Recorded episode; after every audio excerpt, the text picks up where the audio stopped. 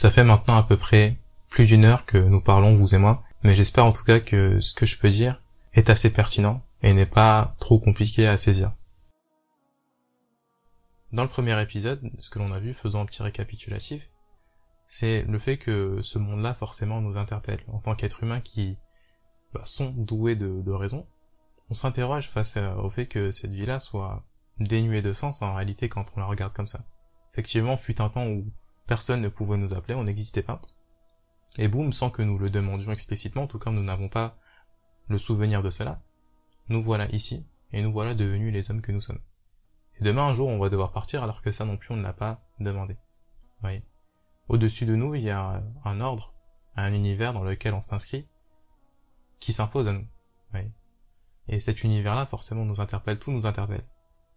Notre vie, euh, l'univers qui nous entoure, un gros questionnement par rapport au sens que l'on donne à sa vie.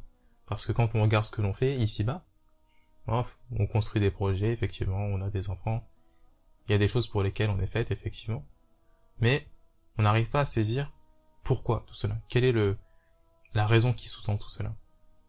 Donc, on va se poser ces questions-là, surtout lorsque l'on est enfant, on demande pourquoi, pourquoi on s'émerveille face au monde, un peu comme Candide, très belle œuvre d'ailleurs. Et puis, avec le temps, on a l'impression de connaître le monde. Vous savez, on grandit, on s'habitue à certaines choses, et puis, voilà, on commence à avoir l'habitude de certaines choses et on enfouit ces questions-là en nous-mêmes. Voilà, le soleil il se lève, il se couche, voilà, il faut faire des enfants, faut se marier un jour, etc., etc. Et au final, certaines épreuves, qui nous rappellent à quel point est-ce que nous sommes petits, que nous ne sommes rien par rapport à l'ordre qui est au-dessus de nous, vont faire réémerger ces questions que l'on a enfouies parce que l'on pense connaître le monde, vous voyez. Et ça, c'est que, les épreuves, pardon, que j'ai indiquées. La mort de quelqu'un, un projet qui ne se concrétise pas, un plan que l'on avait qui ne s'est pas forcément passé comme on le voulait, la maladie, bref, tout ce qui fait rappeler à l'être humain qu'il est petit. Parce que lorsque justement il arrive à oublier qu'il est petit, eh bien à ce moment-là, c'est euh, son orgueil qui le caractérise aussi qui va, euh, comment dire, émerger et faire qu'il, comment dire, entreprend des actions qui n'ont pas forcément de sens, dont on sait qu'elles ne sont pas forcément bonnes pour lui. Quand on regarde absolument toutes les déviances qui sont les nôtres, et toutes les déviances qui ont caractérisé l'histoire de l'humanité, c'est à partir du moment où celui-ci, euh, à cause de ce qu'il avait, à cause de ce qu'il pense être sa richesse, euh, comment dire, bah, il s'en est, il s'en est pardon enorgueilli par rapport à ça, ce qui l'a poussé justement à faire des actions qui ne sont pas forcément bonnes. Et donc, le podcast d'aujourd'hui va porter sur du coup quel sens donner à sa vie. On a effectivement décortiqué le monde au travers d'exemples que vous connaissez bien, une réalité qui s'impose à nous, c'est comme ça. Je ne fais que, dire pardon des, des événements que nous traversons tous les jours, que nous vivons au quotidien. Et donc ça nous interpelle forcément. Maintenant donc quel sens donner à sa vie?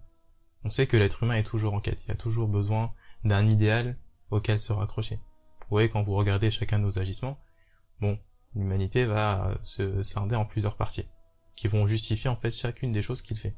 Au-delà du fait que l'on fasse des projets, que l'on fasse des enfants, enfin bref, que l'on exprime notre humanité, il y a forcément un idéal auquel on va se raccrocher.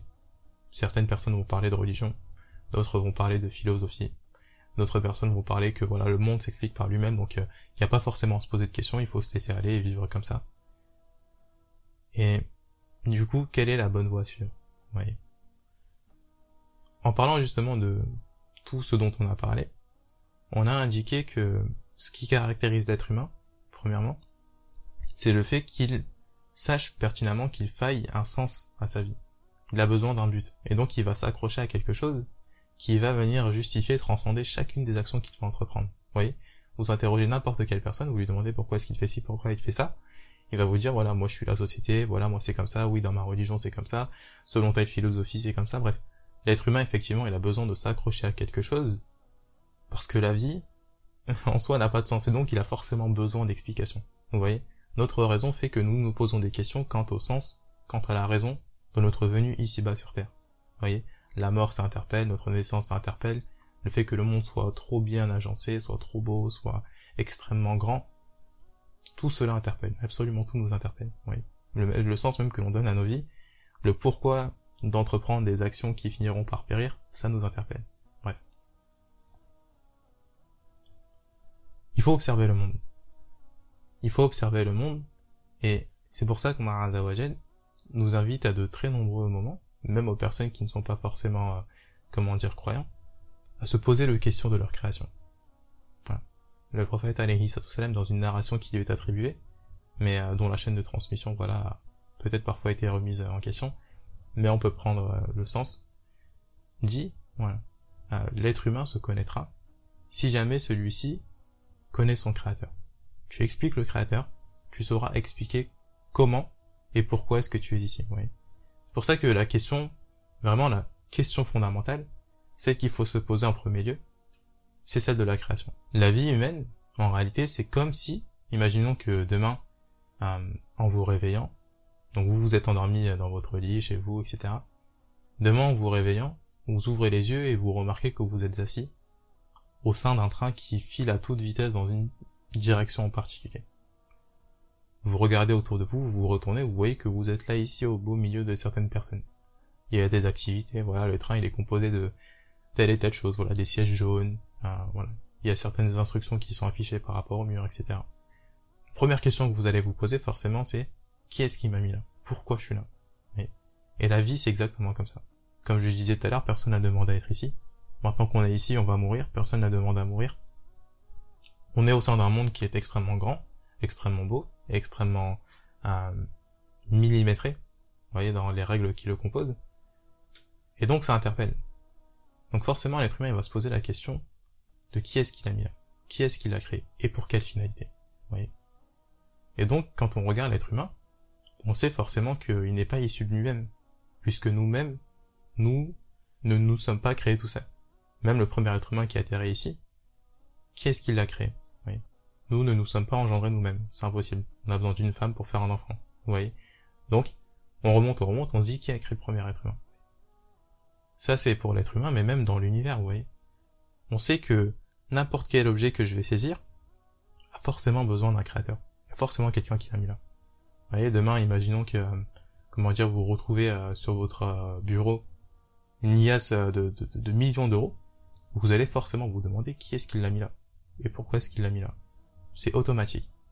Et voilà, la question voilà de la causalité, c'est quelque chose qui caractérise euh, bah, le monde dans lequel nous vivons. Chaque chose qui est créée, chaque chose qui est sortie de l'inexistence, a forcément besoin d'un créateur. Donc qui est le créateur de tout cela? Si jamais un simple livre n'a pas pu se créer tout seul, il faut forcément que nous nous demandions nous-mêmes qui c'est qui nous a créé.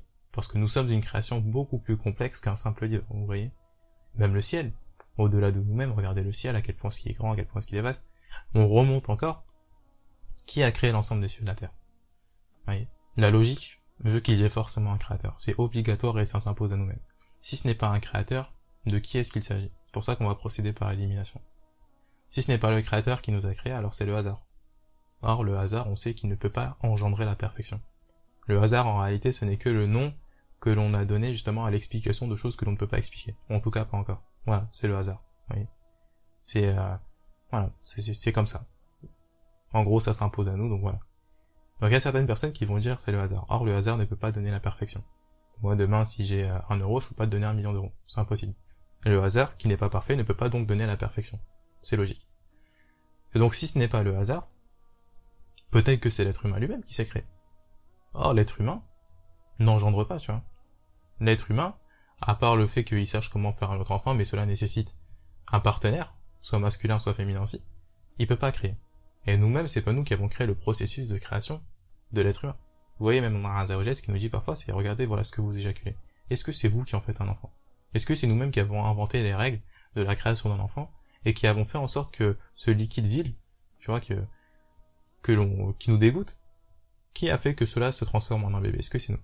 Est-ce que c'est nous qui avons imaginé toute cette intelligence que les choses s'harmonisent de cette façon-là pour que ce spermatozoïde-là, il vienne rentrer dans l'ovule, etc., et que il se développe, euh, comment dire, euh, au sein de l'utérus de la mère, etc., etc. C'est pas nous qui avons fait ça. Et donc, plus on remonte, plus on voit à quel point est-ce que le monde il est fait, plus on se dit que pas possible que ce soit le hasard, pas possible que ce soit nous-mêmes. La seule chose qui reste, c'est le fait qu'il y a quelqu'un au-dessus de nous que l'on ne voit pas qui est créé tout ça. Fois, ça s'impose à la raison. Ça, c'est un premier élément. Donc, c'est une nécessité, je dis bien une nécessité qu'il y ait un créateur. Maintenant, un autre élément, c'est le fait que, comment dire, nous-mêmes, nous ayons l'intuition justement de cette, euh, de ce créateur-là. Vous voyez, chaque être humain, en réalité, lorsque l'on regarde bien, il se pose forcément la question du créateur. Et on le sent qu'il est là. C'est un peu comme, euh, c'est un exemple qui est assez connu, mais un peu comme l'eau. Voyez, c'est pas forcément en voyant l'eau que je sais que l'eau existe. Je peux te dire que l'eau existe parce que j'ai soif et que je sais que forcément il y a quelque chose qui va venir assouvir cette soif-là. Oui. Bah, c'est un peu la même chose pour Dieu. Tout le monde ressent le besoin de Dieu. Tout le monde ressent le besoin de Et forcément, si jamais on le ressent, c'est que voilà, il existe. Et ça, on a, dans le Coran, c'est ce que l'on appelle justement la nature saine, la fitna. La fitna, justement, c'est la nature originelle sur laquelle on a a fondé chacun des êtres humains. C'est-à-dire que tout le monde, hein, qu'on soit athée, bouddhiste, chrétien, etc., tout le monde se pose la question d'Omar Et tout le monde ressent cette transcendance-là en lui, mais on n'arrive pas à le saisir, vous voyez On a donc cette intuition. On le sent au fond.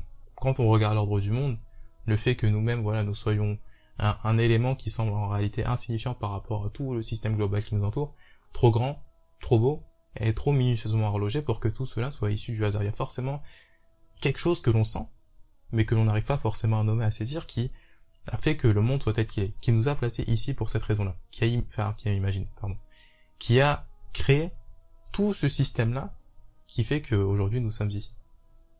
Et ça, c'est ce qu'on appelle la nature saine. Dans le Coran, justement, le, la question que tu te poses au sujet d'Omar Azawajel est la preuve qu'Omar Azawajel existe. Il y a forcément un créateur. Donc, c'est en nous, tu vois. Et même quand tu vas regarder nous-mêmes, et dans nos comportements, il y a beaucoup de choses qui s'expliquent par cela. On a ce besoin de transcendance, on a ce besoin de, voilà, d'assouvir quelque chose qui dit en nous, ce besoin qualitatif, ce besoin d'éternité. Et parfois, comme on n'arrive pas justement à savoir ce pourquoi on a cela, on va essayer de combler ce vide, justement, souvent on l'appelle vide, ce vide intérieur qui est en nous dans la quantité, en pensant que le fait d'avoir encore et toujours plus, ça va assouvir justement ce besoin que l'on a. Or, en réalité, il n'y a que ce créateur-là qui peut te dire qu'est-ce qui va justement assouvir ce besoin-là. Vous voyez? Donc, voilà, il y a ce deuxième élément-là. Premièrement, on a dit donc le fait que d'un point de vue euh, rationnel, il s'agit d'une nécessité, le fait qu'il y ait un créateur immensément supérieur à nous-mêmes, qui ait créé le monde dans lequel on est, le monde aussi complexe, aussi beau, et cela pour euh, une raison qui est bien déterminée. Deuxièmement, on sent en nous que ce créateur-là, il existe. Vous voyez? Et c'est pour ça que les personnes qui ne sont pas forcément croyantes vont exprimer, tu vois, ce, ce besoin-là qu'ils ont de transcendance, besoin qualitatif, ce vide qu'il y a en eux. Ils vont essayer de le combler par de la matérialité, mais de la matérialité qui ne le comblera jamais, tu vois. Ça, c'est un deuxième élément. Troisième élément, maintenant, c'est la prophétie, maintenant. Tous ces prophètes dont on parle, qui justement vont venir dévoiler, euh, comment dire, euh, tout cela. Souvent, quand j'utilise ces trois arguments-là, euh, en premier lieu, quand euh, je parle justement de, de comment dire, de d'affitana justement, je dis que ça en fait c'est l'intuition. Tu vois l'intuition, l'intuition de Dieu. On a cette intuition que Maradajel existe. Deuxièmement, on a le monde dans lequel on vit, donc l'univers, dont on sait qu'il faut forcément qu'il y ait un créateur, dont on sait qu'il faut forcément qu'il ait un sens, qui nous interpelle. Et rationnellement, on sait que il y a besoin d'un créateur. Et du coup, même la raison va venir confirmer. C'est pour ça que cet argument-là de la création, je l'appelle confirmation. Donc on a une intuition, la nature saine, qui va venir être confirmée par la raison, et troisièmement, qui va venir être orientée justement par les prophètes. Parce que tous les prophètes sont venus avec un seul et même message. Pour nous dire justement quelle est la volonté du créateur qui nous a créés. Parce que si jamais le créateur est, et qu'il a créé ce monde avec un certain sens, à savoir le fait que l'homme soit bien sur terre, comme on l'a dit tout à l'heure, c'est qu'il y a forcément un sens. Et donc il nous a dévoilé ce sens-là au travers justement de tous les prophètes qui sont venus. Ils sont tous venus avec le même message, le même message, hein. Le même principe de l'unicité, de l'adoration d'un Dieu unique, euh, comment dire, mais avec des législations donc qui sont différentes pour euh, comment dire les messagers d'entre eux. Il y a les prophètes, il y a les prophètes et messagers. Oui. En gros, les prophètes, ce sont euh, comment dire des personnes qui sont venues pour revivifier le message, pour rappeler aux gens que on a est, et les messagers, c'est ceux qui sont venus en plus de cela, en plus de rappeler que Omar est et qu'il s'agit donc de l'adorer, qui sont venus en fait avec une législation, c'est-à-dire des règles données aux êtres humains pour qu'ils sachent ce qui est bon pour eux, pour qu'ils sachent comment adorer Azzawajal. Donc, tous ces prophètes et les messagers d'entre eux aussi sont venus justement dire quelle est la volonté du créateur que l'on ressent en nous. C'est pour ça que cet argument-là, je l'appelle orientation. Parce qu'on a cette intuition qui a été confirmée par la raison qui va venir euh, être orienté vers le sens de la volonté du créateur que qui est en réalité. Et ça, c'est quelque chose qui ne s'invente pas. C'est pas en observant la nature comme le font les philosophes qu'on va réussir à savoir ce que le créateur veut de nous. Effectivement, on, peut décrire, décortiquer un peu comment est-ce que le monde est, comme on l'a fait dans les deux premières, euh, dans les deux premiers podcasts, pardon. Mais cela ne va jamais nous dire pourquoi. Oui. Et ça, c'est un peu l'erreur que l'on a avec la science aujourd'hui, dire que le monde s'explique avec la science. Or, en réalité, la science, ça vient te dire comment. Tu vois, elle t'explique comment, voilà, le soleil se lève, il se couche, etc. Mais la religion, justement, va te donner le pourquoi. Forcément. Et ça, la science, elle va jamais pouvoir te l'expliquer. Elle va jamais pouvoir te dire que voilà, le créateur a voulu ça pour cette raison-là. C'est comme si demain, moi, demain, je crée euh, un jeu vidéo, un peu comme les Sims, etc. Et que les personnages même, qui sont dans les Sims, si je leur avais donné une conscience, ils s'amusent à regarder toutes les lignes de code avec lesquelles je les ai créées, voilà, il a créé ça avec telle et telle fonction, etc. Et qu'on disait que parce que euh, j'ai créé en fait euh, chacun des personnages avec euh, cette fonction-là, eh bien voilà, en gros c'est le fait que l'on soit ici, ça s'explique par ces lignes de code-là. Non, t'as juste expliqué le comment, mais le pourquoi. Parce que c'est un peu ce même argument hein, que l'on ressent et que l'on entend de la part des personnes quand tu vas leur demander voilà pourquoi est-ce que l'être humain a été ils vont te dire ouais bah il y a eu le Big Bang. Mais ça c'est le comment. Mais t'expliques pas le pourquoi. Parce qu'on voit que le monde, encore une fois, il est censé. Tout va dans un certain sens. L'être humain, effectivement, il est caractérisé par certaines choses. Et tu vois, on a l'intuition de quelque chose. C'est pas possible que tout cela, tout cet ordre-là soit insensé, soit ici pour rien. C'est pour ça qu'on a déjà il dit, voilà, est-ce que vous pensez que, comment dire, que, que, que nous avons créé comme ça en vain? C'est impossible. Genre, une telle introduction ne peut pas avoir une telle conclusion.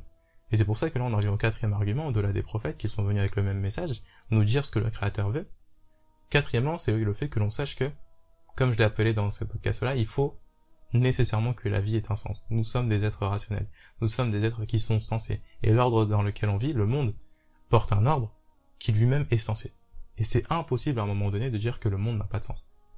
Oui.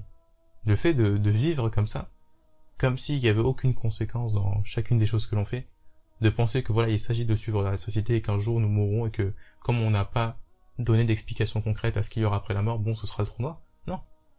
Tu vois, même les athées qui, aujourd'hui, c'est, c'est l'idéologie dominante, mais l'athéisme n'est que l'absence de croyance. Et c'est une idéologie aussi. Le fait de dire qu'il n'y a pas de créateur, c'est pas parce qu'on ne le voit pas que forcément le créateur n'existe pas. Parce que de fait, ça s'impose à la raison. Vous voyez? Et si jamais il y a un créateur, qu'il a fait le monde de manière aussi sensée, il y a forcément une volonté, un sens derrière. Vous Donc le fait de vivre comme ça, comme s'il y avait aucune conséquence morale et éthique, non. Rationnellement, ça va pas. Et ça ne correspond pas non plus à nous-mêmes, tu vois, la façon dont on est. L'être humain, encore une fois, il a ce besoin de transcendance qui, lorsqu'il n'est pas orienté correctement, va se matérialiser dans l'adoration d'autre chose. Et c'est pour ça que même dans la vidéo euh, bah, que j'ai faite sur sur SNK, je parlais justement, enfin, et l'auteur même qui a écrit du coup cette scène-là, il parlait du fait que l'être humain, pour s'accrocher à la vie, il a forcément besoin d'y trouver une justification. Et donc, il va aller adorer quelque chose, tu vois, soit ça va être euh, un chanteur, Ça va être euh, se noyer dans la fornication, se noyer dans l'alcool, se noyer dans la drogue, se noyer dans une passion parce qu'il a forcément besoin de quelque chose pour réussir à survivre à cette vie-là. Parce que le monde dans lequel on vit, c'est, c'est un monde qui est, qui interpelle l'être humain. Et quand il n'arrive pas à orienter le sentiment, le, vide profond qu'il y a en lui vers ce dans quoi on devrait euh, l'orienter correctement, on va essayer de trouver autre chose pour s'y accrocher. Et c'est pour ça que tout le monde a besoin d'une passion. Tout le monde a besoin de quelque chose qui va venir, comment dire, remplir le vide qu'il a en lui. Et ça, parfois, c'est inconscient. Les gens ne se rendent pas compte de ça.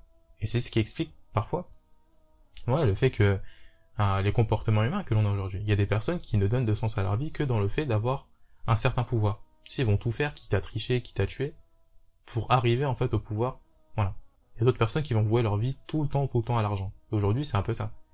Aujourd'hui, franchement, il y avait un philosophe qui avait écrit un livre par rapport à ça, qui imaginait que voilà l'argent c'est tellement devenu entre guillemets le veau d'or, la, chose que l'on adore. Les gens vivent tellement que pour ça qu'ils s'imaginaient un monde dans lequel en fait l'argent ce serait Dieu. Et en mode il avait fait euh, comment dire les, enfin il avait imaginé un monde dans lequel euh, comment dire le, le lieu d'adoration c'était bah, les banques euh, dans lesquelles voilà, les gens ne, ne voudraient ne vaudraient j'arrive pas à le dire les gens ne voueraient le sens de leur vie qu'à cela et aujourd'hui, c'est un peu ce dont on est. Regardez dans, les derniers TikTok que l'on voit, les gens ne pensent que ça. Voilà, comment avoir toujours plus d'argent? Parce que justement, le marketing, il vient justement jouer sur ce besoin humain de l'infini, tu sais. en vous faisant croire que, et moi d'ailleurs c'est ce dans quoi je suis, c'est les études que j'entreprends, en vous faisant croire que chacune des choses qui sont achetables sont de nécessité première. Et comme l'être humain a toujours besoin, besoin d'augmenter, pour justement assouvir ce vide qu'il y a en lui, eh bien forcément il va vouloir tout le temps augmenter. Oui. Tout le temps. Encore et encore. On a une chose, on en va encore. Tout le temps. Et ce jusqu'à ce que la mort nous prenne.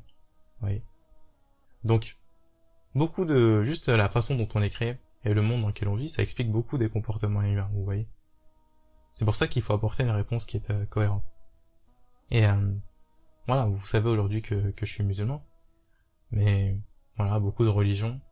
Comment faire à un moment donné pour, euh, comment dire, ouais, trouver quelle est la vraie, etc., etc. Honnêtement, sans même rentrer pour l'instant dans les arguments, je dirais c'est la sincérité celui qui veut sincèrement dans Azawajal finira par être guidé. Vraiment. C'est ça la condition sine qua non. Celui qui est sincère, qui a un cœur qui est rempli de sincérité, qui veut véritablement dans sera guidé, forcément. Ensuite, d'un point de vue des arguments, il y a cette cohérence dans le fait que chaque prophète qui est venu, on sent qu'il y a quelque chose. Et même chaque livre qui est révélé, on sent qu'il y a quelque chose, tu vois, il y a quelque chose de vrai, de fondé, etc. Et parmi toutes les religions, si on fait le tri, pour moi, sans forcément rentrer dans les détails, et pardon s'il y a des non-musulmans qui m'écoutent, mais la plus pertinente, même d'un point de vue de l'histoire, et d'un point de vue de la justification de tous ces livres-là et de l'ordre dans lequel on vit, aucun livre n'est plus cohérent que le Coran. Vraiment. En expliquant, et en se fondant justement sur euh, la façon dont les hommes fonctionnent, en expliquant le pourquoi de l'univers, et tout cela, euh, c'est le créateur qui te l'explique. Vraiment, tu, tu lis le Coran, tu comprends le Coran, tu comprends absolument tout. Le monde dans lequel on vit, etc. Souvent, les gens pensent que comme le Coran entre guillemets relate des histoires qui sont passées, tu sais, il a rien à apporter. Voilà, vous les musulmans, vous êtes des personnes euh, qui êtes moyenâgeuses avec votre livre, etc. Mais en réalité, les dynamiques de l'histoire sont toujours les mêmes. Les comportements des êtres humains sont toujours les mêmes. C'est juste que ils sont incarnés par différentes choses, oui, mais ça a toujours été euh, les mêmes choses qui justifiaient les comportements déviants, etc., etc. Ça a toujours été les mêmes choses, les mêmes questionnements que l'homme se pose et tout ce que le Coran nous raconte, c'est extrêmement vrai, tu vois. Vraiment, vraiment, vraiment. Euh, je veux pas rentrer dans la critique des autres religions, des autres philosophies, mais déjà, pour moi, les, les, les religions euh, idolâtres, on adore des idoles en disant que voilà, ce sont elles les, les divinités, etc. Encore une fois, pour moi, l'argument de Ibrahim alayhi salam, extrêmement pertinent. Vraiment extrêmement pertinent dans le sens où il leur demande à leur peuple qui du coup était idolâtre est-ce que ce que vous adorez, et que vous avez façonné vous-même hein, de vos propres mains, vos idoles là, c'est pas... Vous les avez façonnées, est-ce qu'elles sont capables de vous apporter même un bien hein? Non. Et demain même il leur arrive quelque chose, est-ce qu'elles seront capables de se défendre? Non plus. Est-ce qu'elles sont capables de vous faire un quelconque mal? Non plus. L'argument il est clair. Vous avez créé cela, tout ce que vous adorez, comme le disait Youssouf alayhi salam en prison, ce ne sont que des noms auxquels vous avez donné une divinité. Vous avez créé cela, vous l'avez sorti de vos têtes, vous avez dit ça c'est Dieu. Non. Il faut être sérieux avec ce genre de questions. On ne vous passe sa vie à des choses que l'on a créées. Ça c'est un premier élément. Maintenant, euh, comment dire, tout ce qui est le fait de dire que le hasard, etc., l'athéisme, etc., non, comme on l'a dit, euh, les êtres humains, on le ressent au fond de nous, il y a ce besoin-là de, de, transcendance premièrement, et puis l'univers nous interpelle, et rationnellement, on sait que c'est pas issu du hasard. Le hasard ne peut pas créer le parfait. Forcément un sens. L'univers est trop censés, nous-mêmes sommes trop censés pour que cela soit dénué de une chose aussi importante que la vie humaine, une chose aussi importante que l'univers en lui-même, soit dénué justement de sens. C'est pas possible. Donc d'un point de vue de rationnel aussi, ça c'est balayé. Maintenant il reste, euh, comment dire, euh, euh, comment dire, il y a aussi les religions zoroastriennes, qui elles aussi, bon, voilà, ce ne sont que des noms auxquels vous avez collé des divinités. Tout ce que vous adorez, les étoiles, le soleil, la lune, etc ce sont des choses qui disparaissent. Et c'est exactement ce que dit Ibrahim salam pour montrer justement à son peuple l'incohérence de tout ce que, tout ce qu'ils adoraient. Les Zoroastriens, c'est les personnes qui adorent les, astres, la nature en elle-même, etc. Déjà, elles-mêmes ne sont pas éternelles, et puis elles disparaissent, tu vois. Elles sont contingentes, si je dis pas de bêtises. C'est-à-dire qu'elles disparaissent. Et Ibrahim alayhi c'est exactement ce qu'il dit. Au début, il dit, ah voilà, mon Seigneur, c'est la lune. Tu vois, elle est belle, etc., elle est grande. Puis après, au final, quand tu l'as vu qu'elle disparaissait, oh, non, ça, mon Seigneur, il peut pas disparaître. Alors du coup, il s'est transcendé vers les étoiles, tu vois. ça, c'est mon Seigneur. Ça disparaît aussi. C'est le soleil. Il est beaucoup plus grand, du coup. Il est grand, etc. Donc c'est ça, mon Dieu. Ah non, lui aussi, il disparaît. Et ensuite, il finit en disant, ah non, mon Dieu, c'est celui qui a créé l'ensemble des cieux de la terre. Vous voyez? On peut pas le cerner, mais on sait que c'est lui qui est l'auteur de ce monde-là. Donc, euh, c'est un peu ça aussi. Et donc, maintenant, il reste les trois religions monothéistes. Je veux pas forcément m'attarder sur euh, chaque, chaque, chaque, chaque religion, etc. Mais quoi qu'il arrive, d'un point de vue de la cohérence, pour moi, c'est vraiment euh, le Coran qui décrit le mieux la divinité, qui décrit le mieux les comportements humains, qui décrit le mieux le monde dans lequel on vit, et qui donne justement le mieux et les solutions qui permettent aux hommes de s'épanouir, quelle que soit l'époque, quel que soit le contexte, etc.